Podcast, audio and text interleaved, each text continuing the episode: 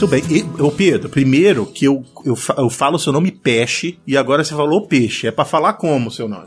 Rapaz, eu não sei o certo também, cara. Vai, tem, tem hora que eu mesmo falo peixe.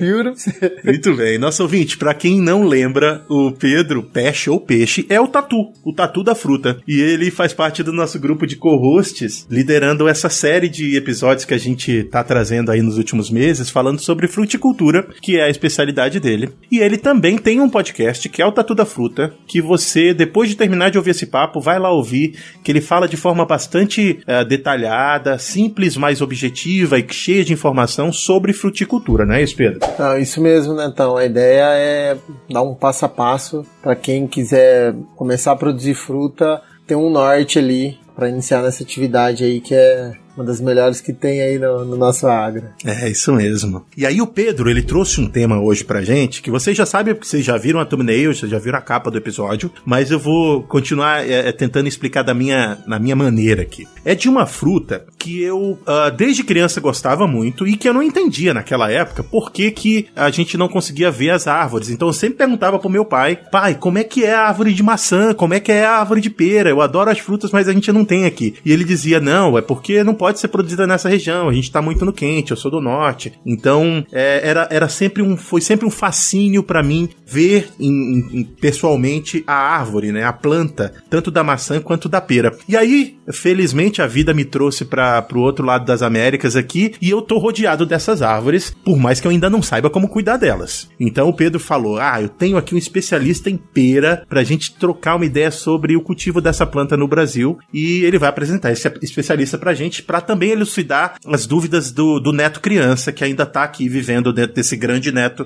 quase velho. Bom, Netão, hoje eu, eu, convidei o Alberto, né? O Alberto Ramos Luz, que é um cara que eu conheci por conta do, do Tatu da Fruta, do projeto ali no, no Instagram.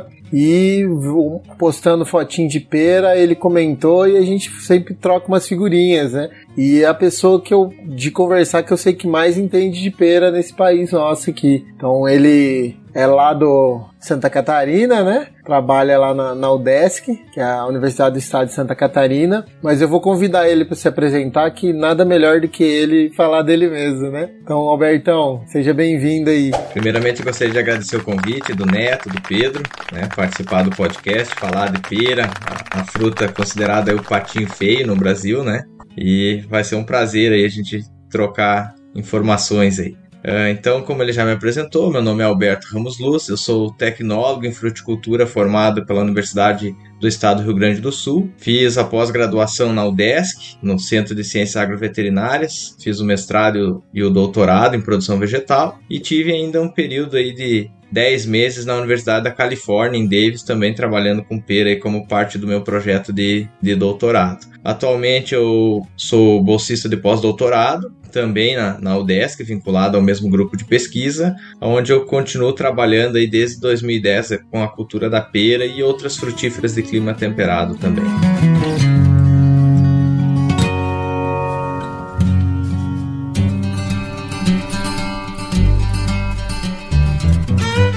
Você está ouvindo Papo Agro, o seu podcast sobre o agronegócio. E hoje com José Neto e Pedro Peixe. Um oferecimento Stoller. Isso é superação, isso é Stoller.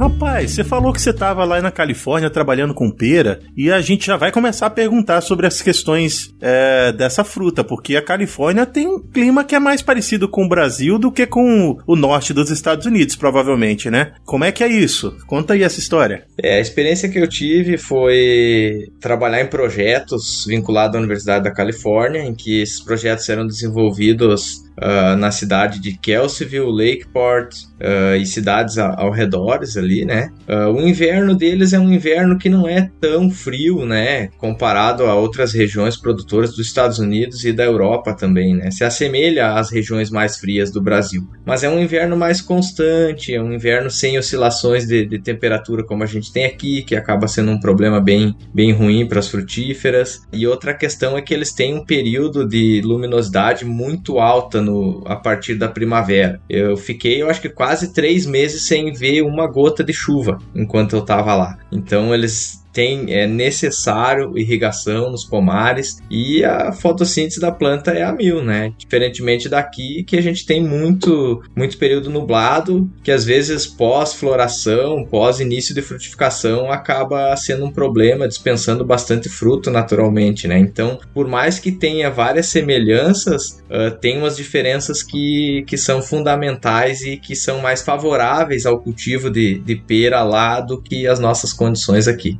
Então, é, eu tava assistindo alguns vídeos na internet por curiosidade quando uh, um dos, dos, das pessoas estavam falando sobre a diferença de um pseudofruto para um fruto e blá blá blá, e a gente ia ouvir falar sobre maçã, e aí eu fiquei pensando na pera, mas ele não falou sobre pera. Eu quero saber primeiro, existe um parentesco entre essas duas frutas? Porque elas parecem ser bastante similares fisicamente, tanto as plantas quanto as, os frutos. Eu sei que maçã, é, ela não é o, o, que a gente come ali na primeira parte, aquela vermelha, e a parte branca da, da, do fruto, não é o fruto de fato, é o, acho que o pedúnculo que incorpora né, o ovário. Uh, bom, você já sabe de onde eu quero ir, né? Me conta um pouco dessas semelhanças e o que, que é de fato a pera, se ela é parecida ou não com a maçã. É, fisiologicamente falando, geneticamente, elas são, são duas pomáceas, né? Elas são, são parentes bem próximas, em que o fruto é a mesma coisa, o fruto de uma e o fruto da outra. É o, desenvolvimento, é o ovário que se desenvolve, né? O que a gente come é o, é o ovário. Inclusive, uh, as, algumas cultivares de pera desenvolvem esse ovário sem que haja uma polinização, sem formação de, de sementes, né? Uh, então, por esse fato aí é que elas são bastante parecidas e, a, e não é um, um fruto verdadeiro de fato, né? Me corrija aí se eu tô errado, Tatu. Essa parte aí não. É, exatamente, é isso mesmo. O fruto verdadeiro ali da, da pera, da maçã, é aquele miolinho ali que é onde estão as sementes, né? O resto é só uma, um super crescimento do ovário. Isso tá certíssimo. Embora elas sejam bastante similares, né? Mas a questão de manejo e de produção, comportamento delas, numa mesma condição climática, são, são bem distintos. E é isso que acaba sendo um dos das dificuldades de produção de pera no Brasil, que a gente vai comentar mais para frente aí, é que muitos produtores de pera são produtores de maçã. E aí o manejo ele tem que ser um, um, um pouco diferente, embora elas sejam geneticamente muito parecidas, né? Isso que, que o Alberto falou, realmente, né? Eu falo que quando eu comecei a entrar nesse mundo do, das pomáceas, né? Também sempre trabalhei com fruta temperada, mas quando você pega a pomácea e compara com pêssego, você já começa a ver complicação. A hora que você bota a pomácea, né? Que é maçã, pera, néspera, a hora que você pega a maçã e compara com a pera, aí você fica maluco. Que a maçã ainda ela é mais regradinha, vamos dizer assim. Ela segue melhor o ciclo. A pera, dependendo, ainda eu que trabalho numa região que é bem mais quente da onde o Alberto tá, é a bichona que fica maluca com com o bipolarismo de São Pedro, né? Então, mexeu no clima, ela muda totalmente, né? E aí, para você aí, Alberto, como, como que seria? Porque você tem uma condição bem mais fria, né? Do que a gente aqui. Isso. Eu hoje tô... moro em Lages, né? Temos alguns pomares aqui experimentais dentro da universidade, mas a gente acompanha muitos pomares, tanto de maçã quanto de pera, nas regiões produtoras de Santa Catarina, Rio Grande do Sul e alguma coisinha ainda no Paraná, né? As principais locais que a gente uh, visita e acompanha experimentos e pomares comerciais são São Joaquim, que é uma das regiões mais frias do Brasil. Uh, temos os experimentos em Urupema, que é o município mais frio do Brasil, né? experimentos com maçã e vacaria. Vacaria, juntando, né? Vacaria e São Joaquim são um dos principais produtores de, de maçã no, no Brasil e, consequentemente, são os locais que se, se trabalha um pouco mais forte com a cultura da pera, né? Embora o município o maior município produtor de pera no Brasil hoje é Caxias do Sul, né, no Rio Grande do Sul. A condição climática é bem distinta de, uh, entre essas áreas. Vamos pensar assim a condição mais fria que a gente tem de pomares e pera, que é São Joaquim, Urubici, Urupema ali, que é bem próximos, né? Ainda a gente tem uma flutuação de temperaturas altas no inverno que atrapalha o período de dormência para uh, ah, Pessegueiros, por exemplo, a gente vê mais evidente que qualquer calorzinho que dá durante o inverno a planta brota, só que não acabou o inverno ainda. Vem mais geada para frente, isso aí tudo acaba danificando floração, brotação, frutificação, frutos pequenos também a gente tem perda aí por por geada, acaba matando a semente, o fruto para de se desenvolver. E com relação à questão do ciclo de crescimento durante primavera, verão, também a gente não tem assim, condições ideais de cultivo. Né? Para maçã é ótimo. Para maçã, embora a gente tenha problemas de falta de frio no inverno, a gente tem ferramentas que corrigem isso e ela é uma cultura mais adaptada. Né? O que, que seria adaptada? Ela floresce e frutifica de forma mais fácil. A pera não, a pera para ela ter a mesma a taxa fotossintética do que uma maçã, por exemplo, ela precisa de 30% a mais de luz. Né? E tudo isso são fatores que vão dificultando a formação de flores na planta. Aí a planta tende a crescer só ramos e folhas, e aí a gente tem que estar tá intervindo nesse crescimento natural dela para alterar né, essa, esse comportamento para favorecer a formação de flores e frutos, que é o nosso objetivo na, na fruticultura, né?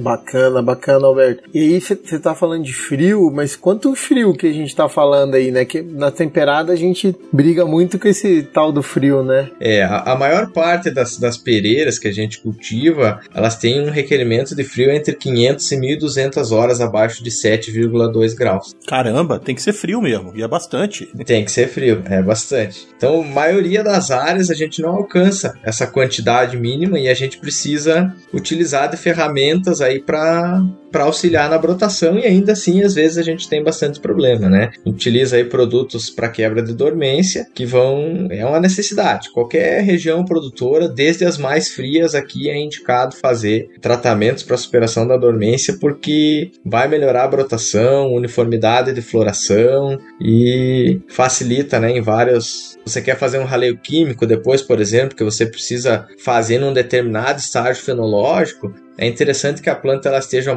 mais homogênea possível, né, nos estágios fenológicos. Então é, é extremamente necessário. Fico pensando como é que é isso em regiões quentes, de fato, né, como aí em Minas Gerais. Se o Tatu quiser comentar um pouco aí, eu não tenho experiência. Vai ser interessante aprender também. É, agora você falando desses 500 a 1500, eu entendo porque a gente sofre para produzir aqui. Viu? Aqui a gente não consegue nem, nem as 300. É, e é interessante porque, já tocando um pouco na parte de cultivares, né? É, porque as que têm um melhor desempenho aqui são as cultivares híbridas, né? Não sei, depois se você puder é, comentar mais pra gente da, das cultivares, mas os híbridos aqui de asiática com pera europeia são os que dão melhor condição, mas realmente a planta fica louquinha. Eu, eu tenho fruto o ano todo, só que nenhuma parte época do ano eu consigo concentrar, então fica uma, uma colheita um pouco dificultada pra gente aqui, né?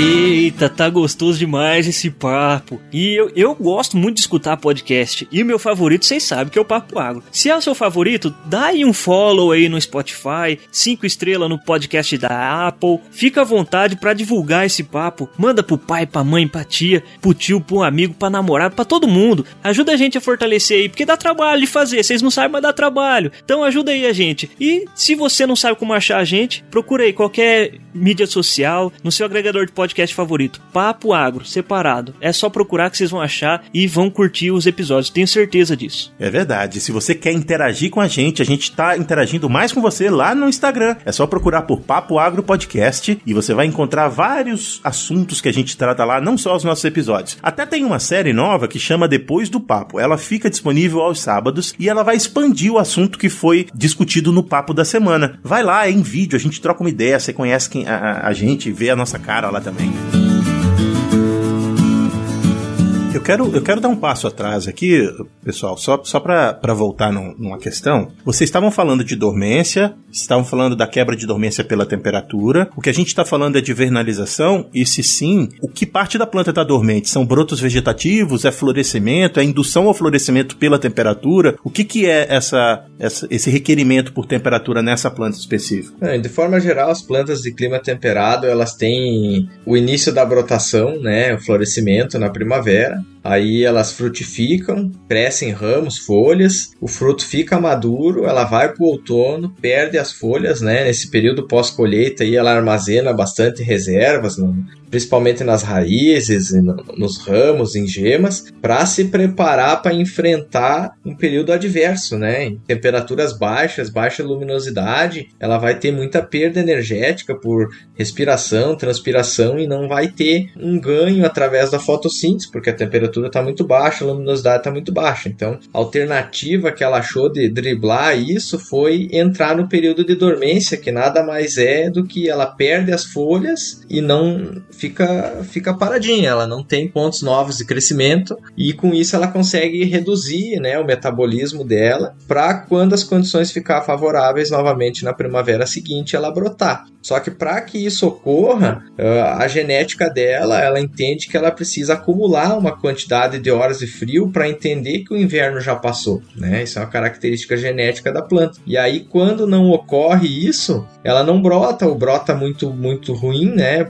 Uma baixa porcentagem. Aí como ela armazenou reservas para brotar aquela estrutura física que ela tinha e poucos pontos acabam brotando, essas brotações vêm muito vigorosas, né? E, e a produção ela é sempre antagônica ao crescimento vegetativo, né? Quando, quando cresce demais vegetativamente em forma de ramos e folhas, ela produz pouco. Se ela produz muito, ela cresce pouco. A gente tem que achar um equilíbrio, né? E essa deficiência de brotação acaba favorecendo aí para essa desregulação na planta, né?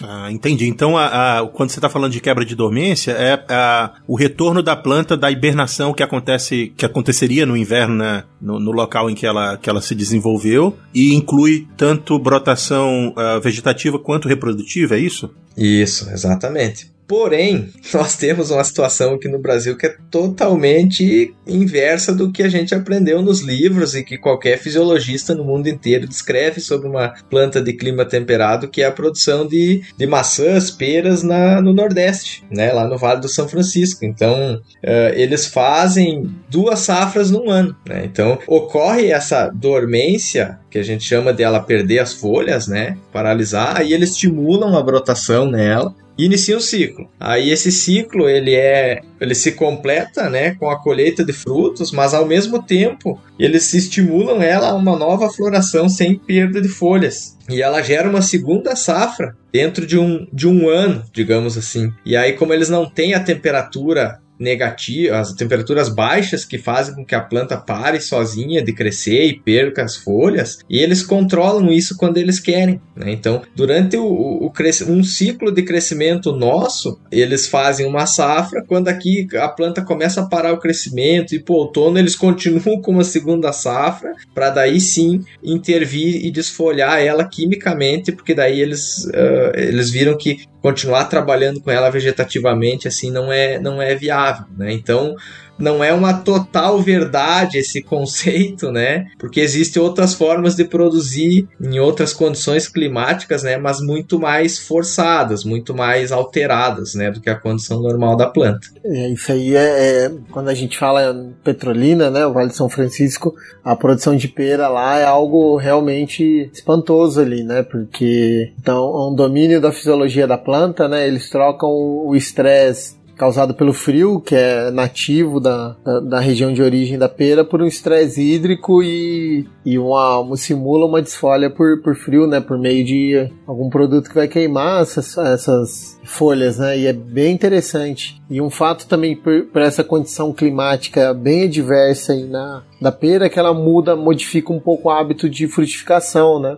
Ela normalmente ela frutifica nas cachopas, né, que são geminhas vem dos dardos mais atrofiadinhos. Para quem nunca viu um pé de, de pera, né, uma planta de pera, agrônomo eu tinha professor que falou: agrônomo não fala pé, é planta. é, tem que ser pé mesmo, é pé de laranja, pé de pera, é isso mesmo, isso tá errado. Bom, o importante é o ouvinte estar tá entendendo. e ela tem uma estrutura que ela vai formar galhos, né, ramos mais atrofiadinhos. Tem uns que são bem atrofiados, que formam uma cabecinha bem gordinha com a gema lá, e outros são raminhos de 10 e 15 centímetros com uma gema gordinha. E a pereira, né, a planta demora quase um ano para formar esses ramos. No caso do Vale de São Francisco, em regiões quentes, em Minas acontece também, é, de um broto vegetativo, que seria um broto que demoraria um ano para dar uma flor, ela emite flor de uma vez. Então, pela condição quente, ela emite flor dessas duas formas, né? Quanto mais quente, mais brotação do ramo do ano, né? Do, do broto que está vindo agora vem com flor. E é algo bem, bem interessante para essa condição climática, né? E principalmente o que o Alberto falou da luz, porque a gente, o povo da temperada é muito noiado com frio, mas a gente esquece que o acúmulo de luz de grau dia depois é muito mais importante quando a gente superou a dormência, né? Superou o estresse de frio. E aí eles têm isso uma vantagem muito grande lá no Vale São Francisco. Foi quando o Alberto estava falando ali da Califórnia, eu lembrei disso, né? Pô, os caras não tem sombra, acumula é, grau dia, calor suficiente, né? Então se eu burlar um jeito de quebrar a dormência, com certeza produz. Bacana. Vocês estavam falando sobre, sobre cultivares e eu acabei interrompendo vocês. E aí eu já vou fazer uma pergunta aqui. É a mesma espécie quando você fala de pera asiática e da pera que a gente convencionalmente consome no Brasil? Porque a pera asiática acabou virando um negócio que está no mundo inteiro, mas uh, 15, 20 anos atrás era mais difícil de encontrar. Elas são a mesma espécie, a mesma, é uma variedade de pera ou elas são espécies diferentes? Yeah, a gente utiliza essa denominação né, de peras, peras europeias e peras asiáticas, e, e, uma terceira denominação que a gente tem utilizado bastante no Brasil são as peras híbridas. Né? Isso é para se referir à espécie dela. Né? Peras europeias são peras da espécie Pyrus comunis. De forma geral, o fruto tem um formato piriforme, a polpa, a casca, a polpa, né, é é, ela é amanteigada, a casca tem diferentes formas, pode ser lisa, rugosa, enfim, né, exemplos dessas peras são a pera Williams e a pera Rocha, a pera portuguesa, que são talvez as duas peras mais consumidas aqui no Brasil, né, por, pela questão de, de ser importado de Portugal e principalmente da Argentina, né. Já as peras asiáticas ainda a gente consegue dividir em dois grandes grupos, que são as peras japonesas, da espécie Pyrus pirifolia, que tem um formato bem arredondado arredondado, uma casca grossa, rugosa, uma polpa muito crocante e suculenta, e é um fruto também conhecido como peranache. E um exemplo de cultivar é a pera osui, uma pera muito, muito saborosa mesmo, muito doce. E as peras chinesas, que é uma outra espécie, Pyrus brettineideri, e um exemplo que talvez a gente vá conhecer mais aqui no Brasil é a pera iale. Ela é uma pera que tem um formato uh, espécie de, assim, de um sino, Uh, ela não é o formato piriforme da pera da pera Pyrus comunis, né, da pera europeia, mas também não é bem arredondada como é a pera asiática, como se ficasse uh, no meio do caminho e geralmente a casca dessas peras são mais lisas, não são uh, tão grossa e rugosa como uma pera asiática. E as peras híbridas é uma mistura, né, um cruzamento de Pyrus comunis com peras asiáticas. E aí a gente tem diversas cultivares, inclusive várias delas foram desenvolvidas aqui no Brasil, e principalmente com a característica de baixo requerimento de frio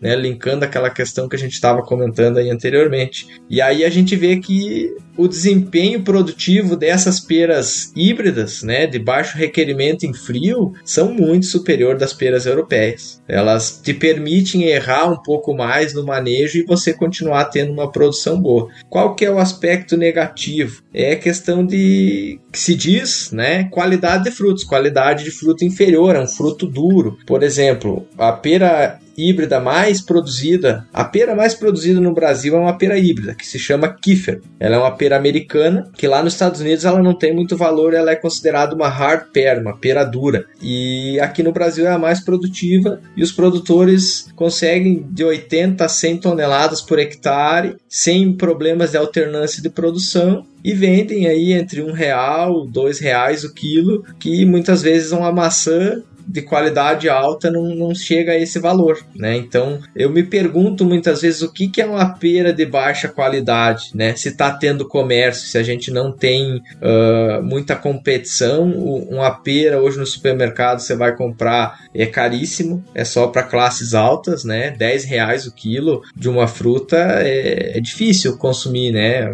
Boa parte da população. Então, eu acho que tem espaços para essas peras que são, são, são diferentes. Não dá para dizer que é uma pera de qualidade inferior, né? Elas têm às vezes alguma característica de período de armazenamento mais limitado do que as peras europeias, uh, mas são, são frutos que eu acredito que têm um potencial muito grande de exploração no Brasil que não é explorado. Legal, Alberto, quando você fala pera dura, para mim eu lembro assim, acho que o pessoal que tem aqui em Minas, São Paulo, é comum ter umas peras no quintal, né? E aí você falou pera dura, lembrou daquela pera d'água. É, tem algo a ver? Como que, como que é? a pera d'água, o difícil dessa, desse tipo de, de, de, informação é que acaba se dando os nomes regionais às frutas, né? Muitas vezes era uma mesma fruta que ganhou nomes diferentes em função da região, enfim, né? Eu conheço aqui como uma pera d'água, ela não é uma pera dura, ela é uma pera híbrida que ela se assemelha a textura dela a uma pera a uma pera chinesa, né? Ela tem o formato arredondado uh, de uma pera japonesa, casca verde, lisa e, e a polpa ela é crocante e suculenta como uma pera japonesa, mas com traços de peras chinesas, assim, sabe? Então, uh, o que se é muito comum aqui no interior, no sul, esse tipo de planta e geralmente é das variedades Kiefer, Smith, que são são variedades. A Kiefer, sim, a Kiefer, se você tirar da planta e morder ela e não tiver muito bom da dentadura, a dentadura fica na fruta, porque é dura. Acho que a gente tá falando da Kiefer. É. então o ideal é fazer a colheita, essa fruta receber aí 30, 40 dias de, de frio, né? Numa câmara fria ou na geladeira, né? Temperaturas aí entre 2 e 6 graus. Ela, depois desse período de geralmente é em torno de 40 dias. Tem, tem alguma variação em função de cultivar. Aí ela vai para a temperatura ambiente, aí ela completa o, o, processo de amadurecimento dela e aí ela fica mais menos firme, né, mais palatável para se consumir. Falando um pouco dessa qualidade de polpa, é, eu sempre tive essa curiosidade, porque eu gosto de pera, gosto mesmo, sou um, um consumidor de pera uh, assíduo, mas é, é, algumas peras eu compro e elas são muito duras, e é por isso que eu migrei para comprar mais peras asiáticas, porque as peras asiáticas elas têm mais suco. Eu não sei se, se isso é claro para vocês, a minha a questão sensorial muda de pessoa para pessoa, mas é, é quando você morde, você quase que sente uma gota caindo de dentro da polpa. Isso é, é, é, é tem alguma forma de a gente alterar isso pelo trato cultural, né, pelo manejo, ou isso é genético? Cada variedade tem a especificidade de polpa diferente uma da outra. É uma questão genética. Pode ser que se consiga modificar, assim, mas acho que não, não a, a ponto de ser perceptível. Uma Osui, por exemplo, que é a principal pera japonesa que nós temos aqui no Brasil, se tu pegar uma, uma pera bem madura e morder ela, direto, dar uma mordida na fruta, você escorre no canto da boca. Uhum. Não tem como não escorrer, é muito suculento, né? Então é uma característica genética da planta. Já a pera europeia não, se você tirar ela direto da planta e morder, ela vai estar tá firme, né? Não, não, não sai um, um, um, caldo, um suco. E aí ela vai, ela vai ser armazenada em, em câmaras frias, né, para depois ser comercializado. E aí sim, depois que ela passa por esse período de frio, completa, né, vai eh, a temperatura ambiente, ela completa esse processo de amadurecimento e ela reduz a, a firmeza de polpa e aí ela fica com essa textura mais amanteigada, que é uma característica uh, bem forte das peras europeias. Então é, é, é, é bem diferente, questão de textura, quantidade de suco, sabor, é, mas é uma característica bem genética. Por que, que eu digo que pode ser um pouco alterado? Por exemplo, nós estamos fazendo um estudo aqui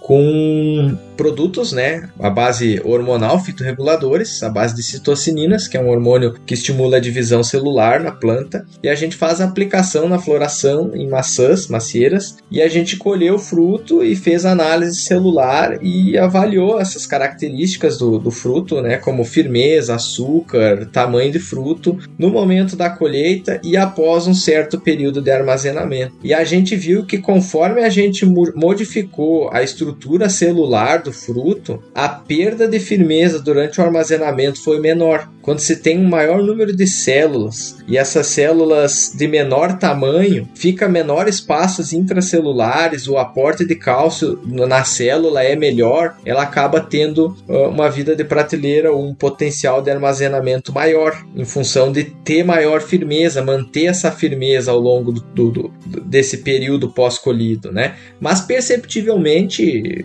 degustando você não nota, mas comercialmente é, é, uma coisa muito interessante, né? Porque hoje a gente colhe uh, uma maçã uh, gala, Fuji, por exemplo, ali fevereiro, março, até no máximo abril, mas a gente encontra no supermercado o ano inteiro, né? Através da questão do armazenamento. Então por isso que eu acredito assim, que a gente pode alterar alguma característica, mas acho que para o consumidor é difícil notar isso, sabe?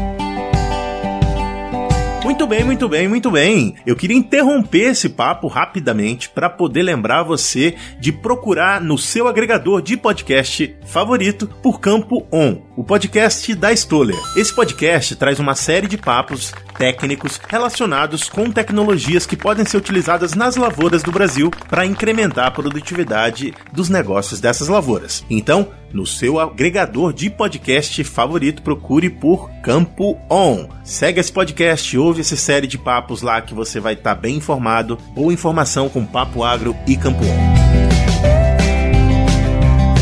Eu queria fazer uma pergunta para você, uh, Alberto.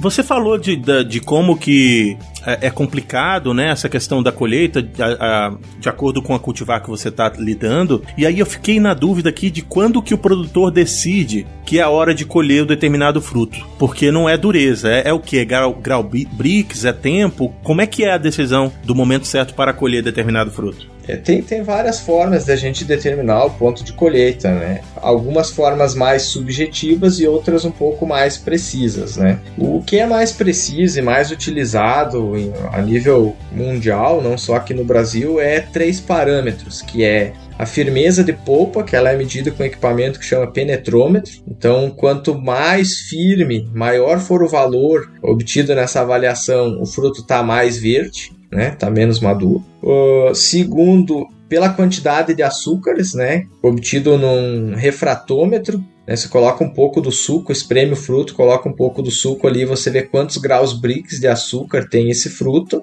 E a avaliação que a gente chama de iodoamido, né? Que é uh, o fruto, ele enquanto ele está verde, ele tem muito amido e à medida que ele vai amadurecendo, ele, esse amido ele é degradado em açúcar. E o amido ele reage com o iodo. Então você corta o fruto na metade, coloca essa metade no iodo e ele vai te dar uma coloração muito escura, muito forte quando tem bastante iodo e vai te dar uma, não, não vai mudar muito a coloração quando o fruto já está bastante maduro, quando esse iodo já foi degradado em açúcares. E aí tem escalas, né? Uh, tem duas escalas para maçã, uma que vai de 1 a 5 e a outra de 1 a 9, se eu não me engano. E para as peras também existem várias escalas. Às vezes tem alguma escala mais específica para alguma, alguma cultivar, né? Então são esses três parâmetros que em conjunto Uh, é feita a tomada de decisão do momento da colheita. Né? E aí, se o fruto é para ser consumido de forma mais rápida ou se é para ser armazenado por um longo período, também é, são pontos diferentes, mas baseado nessas três avaliações aí.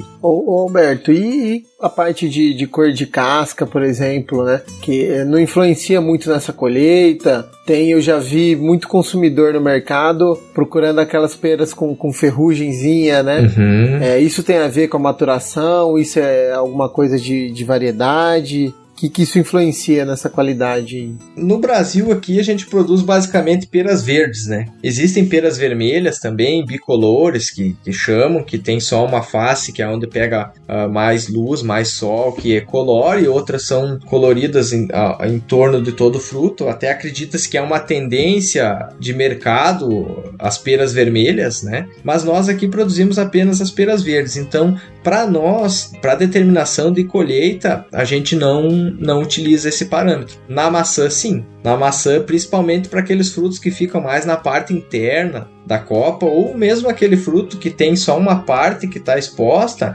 basicamente todos os frutos são vermelhos. E aí você vai ver a diferença na maturação no momento da colheita, no, né? Você, os frutos eles não amadurecem na planta de forma uniforme, então geralmente você tem que dar duas até três passadas na planta.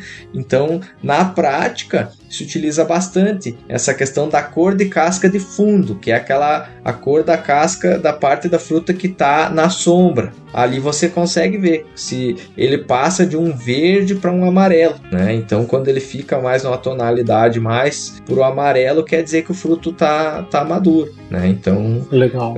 Também se utiliza. Agora para pera aqui não. Com relação a essa ferrugem, o termo que a gente utiliza para isso é rusting. O rusting ele é um distúrbio fisiológico que caracteriza-se por uma camada de cortiça que é formado entre as células da casca, células da epiderme do fruto, que vão dar esse aspecto de rugosidade. Isso aí, muitas peras têm como característica genética. Geralmente na, ba na logo abaixo do pedúnculo, do cabinho da fruta, ali onde ele é grudado na planta, e às vezes bem na parte de baixo. E algumas, algumas cultivares, como a Batfetel e a Conference, elas têm esse rusting característico genético mesmo uh, em todo o fruto, né? Não, não, não, é, não é um aspecto negativo, né? Nas principais peras. No entanto, uma Williams ou uma Pacans Triumph elas têm, apresentam também, mas em, em, intensidades muito inferiores. E aí, quando o fruto apresenta uma quantidade maior dessa, desse rusting, dessa, dessa ferrugem, acaba se perdendo valor comercial. Né? Então, também acontece o contrário. A abate fetel produzida na Argentina, pela condição climática que eles têm ali, não tinha essa formação completa do rusting e o consumidor que estava acostumado com abate fetel com rusting não queria abate fetel sem rusting. Então também tem os dois lados, né? E então é basicamente uma alteração fisiológica que acontece na planta, em que em alguns momentos é caracterizado como um aspecto negativo, em outros não, né? Na pera é, é bastante presente isso. A perinha portuguesa, então, tem esse, esse fenômeno aí. Tem, tem. Legal. E eles têm vários clones, inclusive, em que alguns eles têm menos presença, outros têm, têm maior presença, e o clima da onde é produzido também intensifica mais a, o aparecimento do rust no fruto ou diminui. Né? Condições uh, de alta umidade ou até mesmo aplicações de produtos mais agressivos, produtos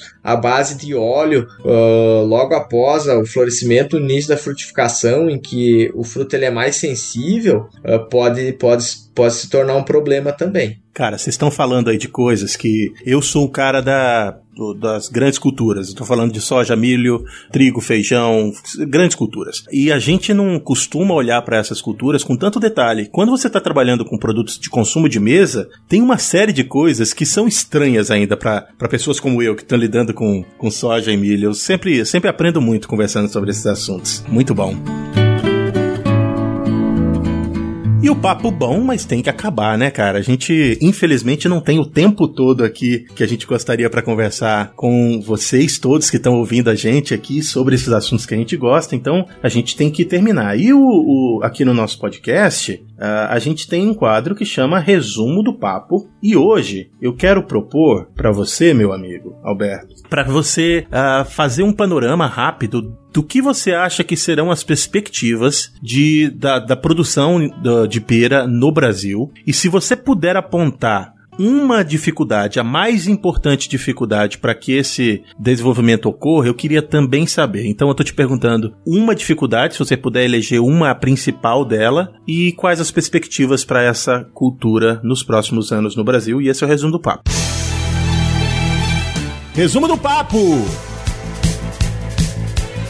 para ser sincerão, perspectiva não é boa. Então a gente está com a produção estagnada já há mais de 20 anos, em torno de 20 mil toneladas e com a área plantada diminuindo. Anualmente. Vem diminuindo já ao longo desses 20 anos e a produtividade, a produção se mantém porque a produtividade aumentou, mas a produtividade ela ainda é muito baixa. A produtividade nacional por muitos anos foi em torno de 10, 11 toneladas por hectare e isso não paga a conta para o produtor. Hoje a gente já chegou a atingir aí produtividades em, em alguns anos de 15, 17 toneladas por hectare, é um aumento bastante expressivo, mas ainda é uma produção baixa. Né? Eu acredito que esse aumento aconteceu em função de pesquisas, né, de informações, de aprendizados que a gente teve com a cultura aqui. Só que hoje uh, não há mais esse interesse por parte dos pesquisadores, o pessoal migrou para culturas de maior expressão, né? Principalmente a maçã. Uh, foram duas culturas que foram introduzidas no Brasil no mesmo período e que a maçã se adaptou muito melhor, né? E aí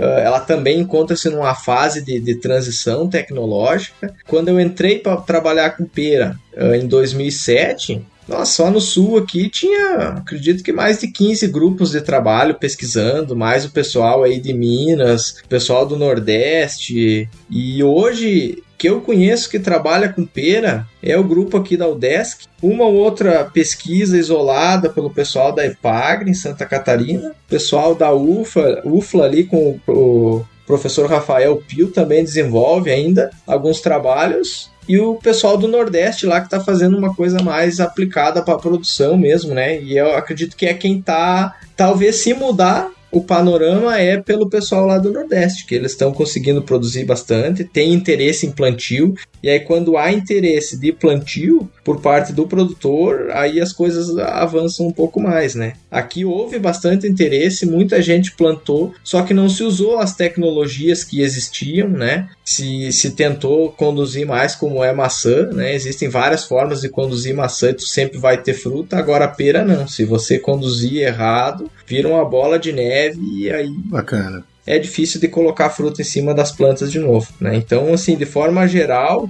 a perspectiva não é boa e como problema, eu digo que a falta de, de, de interesse. Falta de, de, interesse por parte da pesquisa. Ah, eu pensei que você ia dizer a maçã. Eu... não. Antes de você terminar, eu pensei, não, é a maçã é o problema. É a, é o, é a maçã o problema. Mas beleza. Al alguma coisa tem que pagar a conta, né?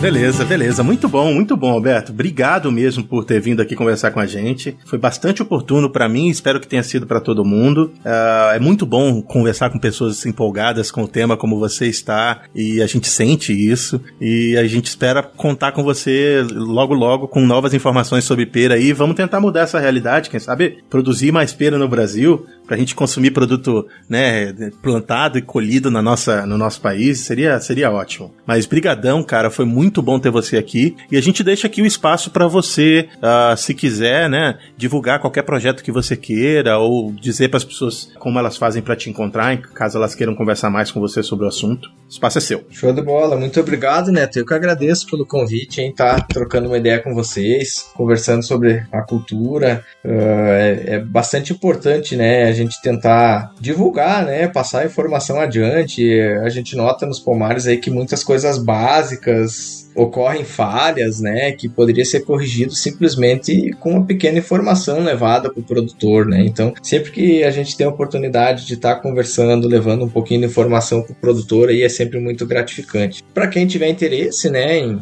me contatar e conversar mais aí sobre fruticultura, pode entrar em contato comigo aí pelo e-mail albertoramosluz@yahoo.com.br ou também pelo meu canal do Instagram, que é Alberto e lá eu compartilho um pouquinho de, de informação aí de fruticultura, o dia a dia, algumas coisas na prática aí de campo, principalmente de maçã e pera, que é o que eu estou trabalhando hoje, né? Mas de fruticultura de forma geral, mas claro, não é um, um, canal profissional aí como um canal do Tatu da Fruta, né? Então não, não cheguem no, no canal com muita expectativa.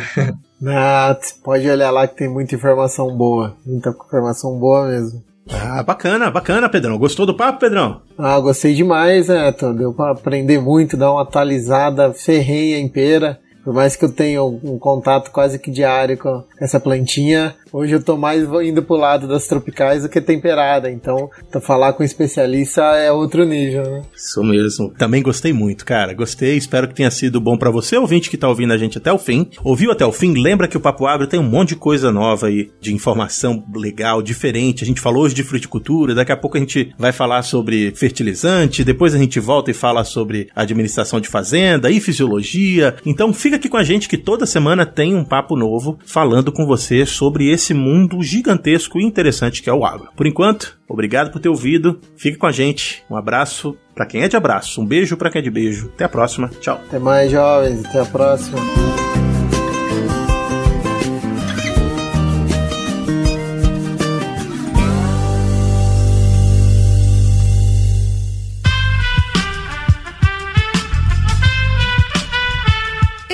Podcast foi editado por Aerolitos Edição Inteligente.